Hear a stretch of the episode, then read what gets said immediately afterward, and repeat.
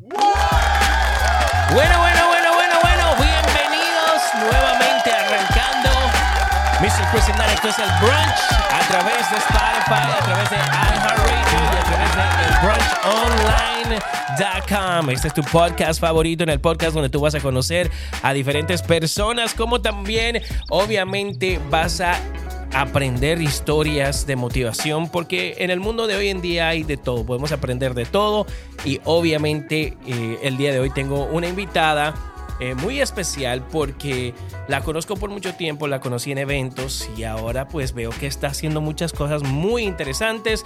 Es cosmetóloga, pero no empezó como cosmetóloga, viene directamente desde El Salvador, es una mujer que se está destacando mucho, es madre, muchos que no sabían de esto y muchas historias bonitas las que vamos a hablar el día de hoy y por eso vamos a dar un fuerte aplauso, nada más y nada menos que a Rosy.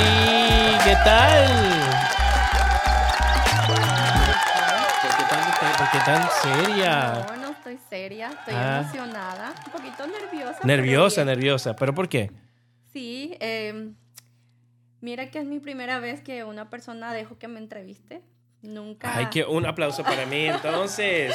sí, sí, nunca, nunca he hablado nada de mi historia, ni de dónde vengo, ni cómo comencé, pero qué bien que hacerlo contigo. Y cuéntame, y cuéntame un poquito más sobre ti, de dónde eres, cómo comienza tu vida, tu carrera, cómo terminas siendo eh, cosmetóloga, eh, además de eso, en el mundo de la, de la, belleza, del fashion, tus redes sociales con fotos, increíblemente una historia muy bonita, pero ¿cómo empieza todo? Porque que yo sepa, no comenzó en el mundo de la cosmetología, tú tenías otras visiones. Sí, mira que yo vengo de El Salvador, mis padres, este, yo todo el tiempo me crié con mi mamá, mi papá siempre es el que ha estado acá en Estados Unidos, ya llevará como unos 30 años. Eh, recuerdo de que cuando yo estaba pequeña, hubo una muchacha que me inspiró mucho. Era una mujer muy hermosa, ella tenía un carro rojo. ¿Te inspiró el mundo de, lo que es cosmetología? No, me inspiró a querer ser doctora. Ah, ¿Cómo? Sí. ¿Tú querías ser doctora? Sí. Cuéntame, ¿qué pasó? Eso fue lo que yo quería estudiar. Yo vi una mujer hermosísima y yo dije, yo quiero ser como ella. Ella era clienta de mi madre, mi madre eh, es modista, ella todo el tiempo le hacía sus batas, le hacía muchas cosas de su ropa, le confeccionaba todo lo que a ella le gustaba. Y ella se bajado de un carro rojo, yo decía, un día quiero verme como ella, ser como ella, tener ese éxito que ella tiene. Eh, pues era una niña como de cuatro años, ¿no? El tiempo fue pasando y dije, quiero ser doctora. Pero cuando uno es niño no se da cuenta de que eso implica demasiados gastos, uno no sabe si los padres van a tener el suficiente dinero para poder invertir en tu educación. ¿Y qué pasa? Me voy dando cuenta de que no todo lo que brilla es oro, de que porque uno tiene ciertas comodidades, no siempre los padres tienen el dinero para poder suplir todas tus necesidades. Y dije, bueno, al ver de que pues esta carrera no es fácil, son cinco años y hay que hacer eh, horas sociales, mm. más tener que hacer tu tesis, o sea, esto implica como ocho años más, aparte de tu quererte preparar para eh, coger en qué te vas a dedicar, qué rama vas a hacer. no solo es verse bonito y el dinero, ¿verdad? No, que entonces... Es una muy complicada. Eh, los desvelos, muchas cosas que esto implicaba. Entonces, yo recuerdo que tenía mi mejor amiga y ella y yo dijimos, vamos a estudiar las dos enfermería. Ahora ella ya es enfermera. Yo no soy enfermera, pero estoy haciendo lo que me gusta. Y dije, ok, voy a estudiar enfermería. Y de hecho así fue. Mis padres me inscribieron a la universidad. Comencé mi primer ciclo, pero no lo terminé porque ya había una petición familiar que yo tenía que venirme para acá. Entonces... Buscando el sueño, el sueño americano. Sí, el sueño americano. Yo vengo de una familia donde todo el tiempo fueron padres muy estrictos y no tuve la libertad ni siquiera de poder ir a hacer tareas fuera de mi casa. Era súper raro que pudiera ir. Eh, y yo pues dije, no, yo ya no quiero estar aquí, lo mejor que me puede pasar es irme a Estados Unidos. Y me vine a la edad de 18 años tuve mi primer trabajo, mi padre cuando vengo acá quería que yo estudiara asistente médico. De hecho, era lo que yo quería hacer, pero yo quería darle el gusto a él, quería dar el gusto a mi familia, quería darles el gusto de que ellos dijeran, oh, yo tengo una hija que es enfermera, o yo tengo una hija de que estudia en el ámbito de la medicina. Pero a la larga realmente como que ya no era lo mío, me doy cuenta porque cuando estoy trabajando digo, ok, estas personas se desvelan mucho. Al yo estudiar esto, trabajar en esto, voy a tener que hacer horas nocturnas y no es fácil, yo trabajé overnight, no es fácil, mi sueño se distorsionó y al ver decía, voy a estudiar tanto, voy a invertir tanto para venir a ganar lo mismo que estoy ganando en este trabajo. Y dije, no, pues no lo voy a hacer, voy a estudiar algo que a mí me guste, a mí me gustaba hacerme las uñas, eh, maquillarme. Pero ¿cómo fue que lo tomaron tus padres en el momento en que todo aquello que se venía trabajando tanto tiempo y tú dices, no, pero o sea, es que yo prefiero demorarme ese tiempo estudiando, pero algo que realmente me guste, no solo por complacer, porque yo creo que nosotros los seres humanos, eh, y cuando estamos todavía jóvenes como hijos, voy a ponerme en el, zapato de hijo de hija en tu caso, queremos complacer a los papás, que se sientan orgullosos de lo que ellos han traído al mundo y, de los logros. Pero esa transición no es fácil, esa transición cuando uno tiene que decirle al papá o a la mamá, mira, ¿sabes qué? Ya no quiero hacer esto, voy a dedicarme a esto. Eh, ¿Sabes que no tuve que dar explicaciones? ¿Sabes por qué? Sí, me vine a los 18 años para acá. Yo solo viví con mi padre como, como nueve meses y me independicé a mis 19 años. Aplauso. ¡Wow! me independicé. No fue nada fácil. Te lo voy a decir, no fue nada fácil. Pasé días de que tenía que pagar mi renta y no me alcanzaba para a veces comprarme la comida que, que quería. Iba a comer al trabajo porque no era fácil. Porque tocaba. sí, o sea, yo iba temprano, me recuerdo de trabajo y tenía, me decían, oye, ¿tienes hambre? Y yo, sí, oh, ok, dale lo que ella quiera comer. Y eso siempre lo voy a agradecer, siempre me dieron el horario que yo necesitaba, lo que yo quería. Llegué un tiempo y llegué a tener dos trabajos y te soy honesta, no pude, o sea, no pude, era demasiado para mí, no pude. Y dije, no, o sea, a mí me gusta arreglarme, maquillarme y si yo estudio esto, yo no puedo andar ni mis uñas largas.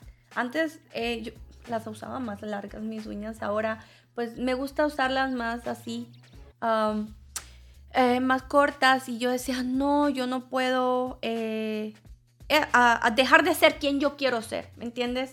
Por querer complacer algo que no me va a hacer feliz. Yo quiero hacer algo que a mí me haga feliz. Yo quiero hacer algo en lo que yo me pueda sentir bien, orgullosa de mí misma. Y es a donde yo dije, ok, voy a buscar una escuela donde yo pueda estudiar, que cuánto me va a costar, porque, o sea, era demasiado caro, mis ingresos no alcanzaban para tanto. Y es así cuando, después de yo tener a mi bebé, eh, comencé yo a estudiar. Ese es otro tema en el que vamos a entrar, que eres mamá. Sí.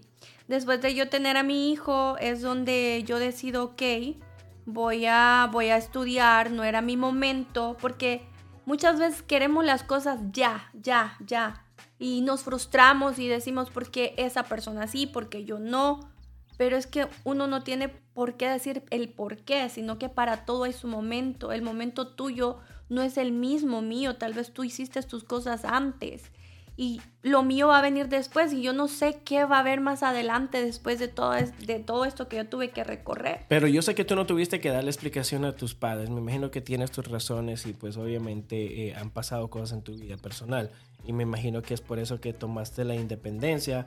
Estás en un país nuevo, en un país donde puede ser que este lenguaje tenga sus dificultades. Estás bendecida porque tienes un trabajo en el cual que sí te dan las oportunidades de tiempo de todo esto, entre todo esto que te estás eh, pues, confrontando en la vida, eh, ¿cómo llegas a tomar la decisión de decir, no, hoy en adelante voy a empezar a meterme a esto de, la, de lo que a mí me gusta, las uñas, el pelo, todo eso?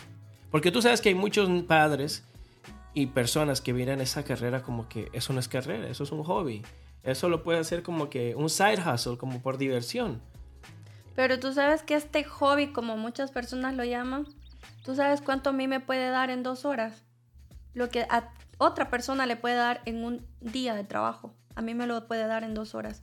Y no es por presumir, sino que no es tanto por dinero. Claro, todos tenemos necesidades, pero ¿sabes cuál es como mi lema que yo digo? A mí me gusta que esa persona se sienta bonita, como a mí me gustaría que me hagan sentir bonita.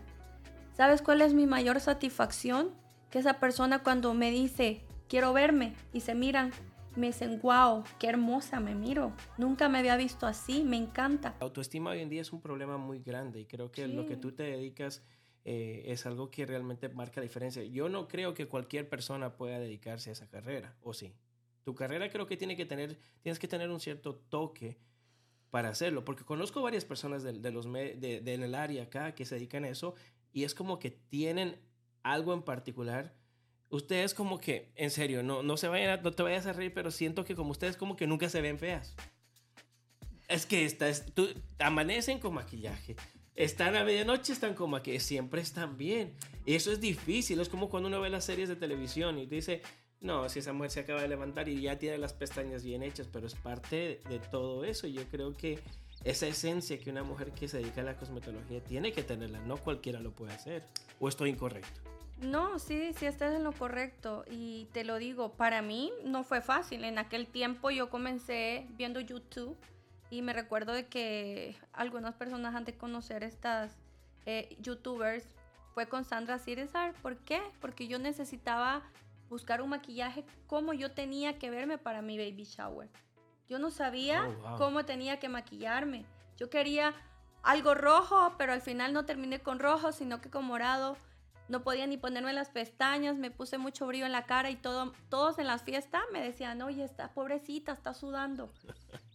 No, yo, yo me había puesto el, el highlighter a todo lo que da. O sea, yo dije, no, yo me veo hermosa. Bueno, yo me sentía hermosa, pero no era. Yo dije, yo quiero aprender y de qué manera puedo aprender. Eh, y fue que yo comencé a ver a Laura Sánchez. Yo aprendí muchísimo con ella viendo YouTube y dije, ok, ¿cómo yo puedo enseñar a las personas a que ellas se puedan sentir bien consigo mismas, queriéndose maquillar, arreglarse? Porque te digo, todos somos humanos y no todo el tiempo andamos en el mejor mood que se pueda decir. Yo a veces tengo mis, mis días malos y a veces digo, ok, me voy a arreglar y me siento otra. Vamos a entrar en un tema bien controversial porque yo como papá quiero hablar de esto. Y es más que nada porque también quiero que, que tú como tu ámbito profesional. Tú sabes que el problema muy grande a veces no somos ni los papás, a veces son las mismas mamás que dicen a sus hijas, tú no vas a utilizar maquillaje y tienen 12, 13, 14 años. En otros casos no pasa eso, sino les permiten, no hay ningún problema, les dejan. ¿A qué edad, a qué edad es apropiado, pongo entre comillas, apropiado, de que una niña empiece a utilizar maquillaje? Ok, yo te voy a hacer un paréntesis. Si nosotros mismos a nuestros hijos les compramos maquillaje desde que tienen 3 años, y se pintan las uñas, se pintan los Pero son de juguete. Sí, pero es maquillaje. Y, eso en, qué en influye a, todo, o sea, ya estamos como que sembrando esa semilla. Exactamente. Y no nos damos cuenta que más adelante. Exactamente. Nosotros queremos evitar algo que nosotros mismos hemos estado haciendo desde que ellos están bebés. Pero yo creo que, bueno, es un buen punto, muy válido. Y creo que en muchos casos lo hacemos. Decimos que no queremos que nuestros hijos consuman alcohol y los padres van y lo demuestran enfrente. Vamos a hacer, vamos, no vamos a entrar en ese, pero aparte de ese punto que tú dices que es muy válido, que yo creo que muchos padres viendo y escuchando esto lo van a analizar. Nosotros no queremos que hagan nuestros hijos lo que nosotros a veces inculcamos desde pequeñitos, pero cambiándonos y dándonos al extremo, porque ya me gustó cómo lo moviste esto. Tiene que haber un punto también profesional por el tema de la piel. Porque yo creo que yo me acuerdo que cuando tenía que, estaba en sexto, tenía como que 10 años y yo quería pintarme como hombre el pelo. Estaba de moda los mm. Backstreet Boys y que yo quería de mm. rubiecito. Y mi mamá era como que no, no, no, te vas a dañar el pelo, que tu pelo todavía está así. Y ella me decía que no, pero yo creo que era que no le gustaba que yo me iba a ver así. Yo le decía, no, lo que tú no quieres es que yo me vea así porque no te gusta. Y ella me decía, no, es que es esto. Hasta que finalmente ella me dijo, no te lo voy a hacer yo, ya que tanto quieres y te has portado bien, te voy a llevar a una profesional para que te lo hagan bien. Ese es el punto. Que hay que buscar a una persona profesional que sepa qué es lo que te va a hacer mejor a tu piel. Porque muchas veces, te lo voy a decir de esta manera, recuerdo cuando mi mamá tenía sus polvos Pons, que, los vendían en el mercadito en aquellos tiempos, yo me lo ponía y ¿sabes qué me pasaba? Me salían brotes de acné. Mm, están escuchando las niñas. Me salían brotes de acné. ¿Y cuánto tenía? Tenía como unos 12 años, 11 ¿Tu mamá años. nunca se, se, metió en el tema de que tú sales maquillaje? Eh, es que no se daba cuenta. ¿Cómo así? Ella, ella me decía, hija, te veo tan bonita la piel. Qué bonita se te ve, ¿verdad? Sí, bien tersa. Entonces tú lo hacías a las espaldas. Eh, a espaldas de ella. ¿Qué pasaba? A los días empezaba con los brotes de acné. Me salían brotes de acné. ¿Por qué? Porque yo estoy utilizando algo que ni siquiera solo era para mi uso personal.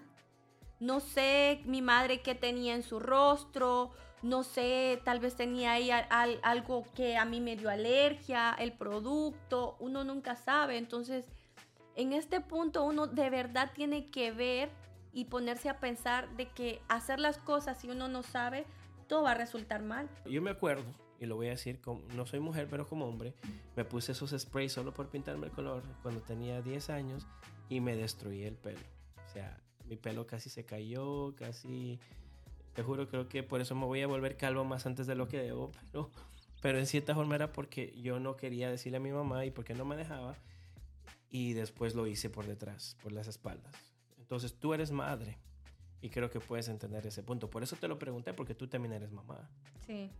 Entonces yo no quiero que el día de mañana mi hijo haga algo a mis espaldas por yo no dejarlo. Entonces yo como mamá prefiero que él esté haciendo algo a frente mío, pero saber qué es lo que mi hijo está haciendo y con quién lo está haciendo y cómo lo está haciendo, si lo que le están haciendo le va a funcionar o no le va a funcionar, si es algo que le va a dañar, o sea, ¿por qué? Porque yo lo hice, yo lo hice.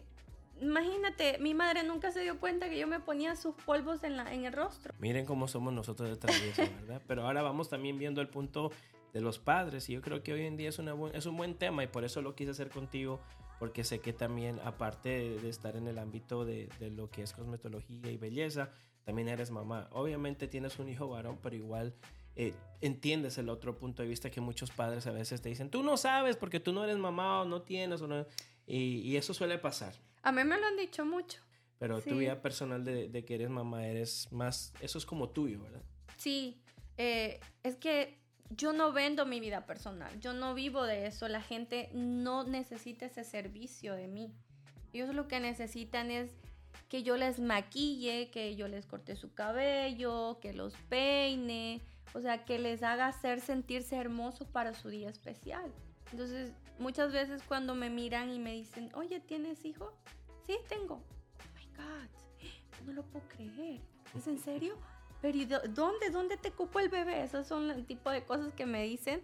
Me causa gracia y me dicen, no sabía, pero nunca me lo habías dicho. Pero es que yo no tengo por qué decirlo, porque honestamente creo que a nadie le interesa la vida personal de nadie y es, está muy bien poderla respetar. Muchas veces yo me he tomado mi tiempo y me dicen, oye, ¿qué te pasa? Que no has estado subiendo nada, no estás activa.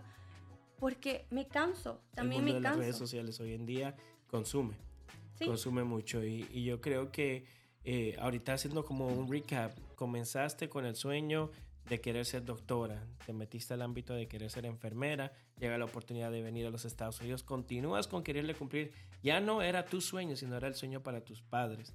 Te das cuenta que no es lo que te gusta, haces el cambio drástico, te metes al ámbito de la cosmetología y belleza, hubieron bastantes obstáculos y hoy en día estás acá te he visto muy exitosa, unas fotos espectaculares, unos trabajos hermosos. De aquí a cinco meses, ¿dónde te ves? Mira. ¿O qué te gustaría lograr? ¿Qué quiero de aquí?